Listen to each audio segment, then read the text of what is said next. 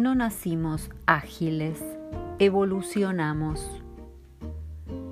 Abordar la complejidad organizacional nos fue llevando a transitar varios caminos conceptuales y a adquirir o desarrollar nuevos herramental nada casuales, y todos ellos muy vinculados.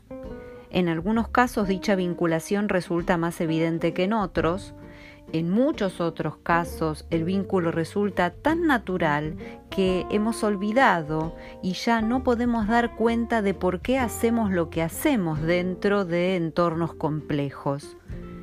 Surgieron en las organizaciones acciones espasmódicas, siguiendo a la ola, y me preocupa la sustentabilidad de dichas acciones iniciadas y anunciadas dentro de una estructura o programa de transformación cultural. Así bailamos al ritmo de lo complejo, pero ¿a qué nos estamos refiriendo? ¿O decimos que complejo no es complicado? ¿Y cuál es la diferencia? ¿O hablamos de adoptar y no adaptar? ¿Y entendemos por qué? Utilizamos metodologías ágiles, pero ¿cómo son las adecuadas para ecosistemas complejos?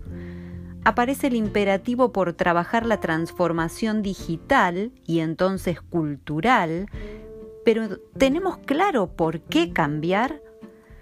Las disciplinas comienzan a mezclarse y encontramos sentido a ello. ¿O simplemente pensamos que tomamos prestado tal o cual concepto? ¿Qué sería tomar prestado? ¿Es en calidad de préstamo su uso? ¿Tenemos que devolverlo?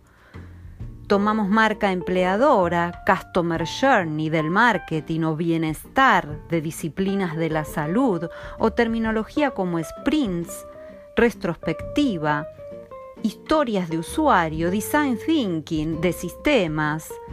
Celebro esta sinergia interdisciplinaria, pero desearía que sea comprendido por todos sus fundamentos, su lógica y muchas veces en la mayoría de los foros que transito veo que cada uno toma su parte y así queda desmembrado el propósito de la transformación.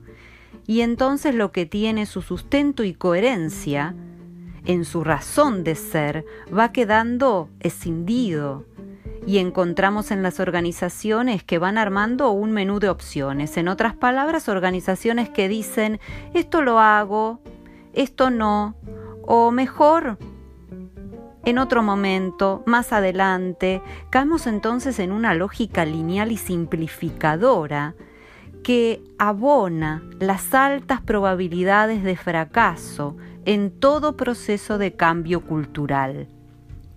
Me pregunto, ¿desde cuándo el cambio es lo constante? Pero entonces el cambio, antes cómo era? El cambio. ¿Cambió? Bueno, permítanme algo de juego de palabras. Ahora que se aceleró, creo que es más perceptible.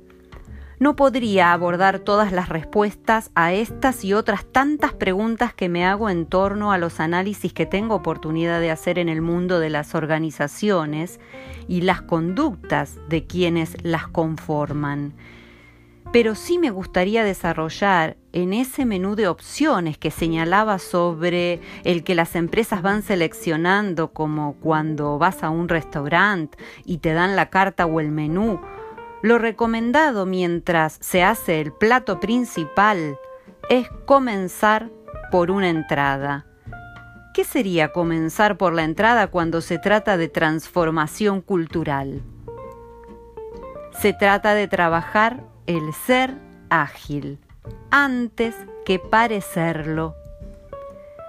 Trabajar el ser ágil nos lleva inevitablemente a rastrear aspectos constitutivos de la persona si hablamos de la unidad mínima de una organización o de la historia constitutiva de la organización, sus fundadores y sus líderes. En este último caso, nuestro análisis debería ser sobre la cultura. La cultura son los patrones de comportamiento de las personas, los procesos, las estructuras que construyeron y aceptan a lo largo del tiempo, soportados por sus valores y causados por sus supuestos básicos. No puedo dejar de citar a Jane en, en, su definición de cultura como un conjunto de supuestos y creencias sobre las cuales las personas basan sus conductas diarias en el desempeño de su trabajo, marcando tres niveles diferenciados, los artefactos, los valores y los supuestos básicos. Es por ello que trabajar el ser ágil comienza o debería comenzar enfocándose en acciones sobre este nivel y no en el hacer ágil. Sabemos porque ya se ha estudiado y aceptado es por toda la comunidad científica que las conductas están causadas. En otras palabras, nadie actúa por casualidad. Así el chiste, el sueño, el acto fallido o el síntoma, estudiados por Freud, son causados y merecen que el analista se detenga en su estudio e interpretación en el plano organizacional, intervenir sobre la cultura no es más ni menos que analizar su personalidad, con la complejidad que aquí se presenta por tratarse de un constructo intangible y social. Además resulta operar sobre el ADN de la organización y esto, naturalmente, resulta fuertemente resistido. Nadie dice que es fácil, pues así como las personas estamos destinadas a olvidar y repetir lo que técnicamente al decir del psicoanálisis es la compulsión a la repetición, así las organizaciones están destinadas al fracaso en sus procesos de cambio por esa fuerza invisible que las condena al status quoismo.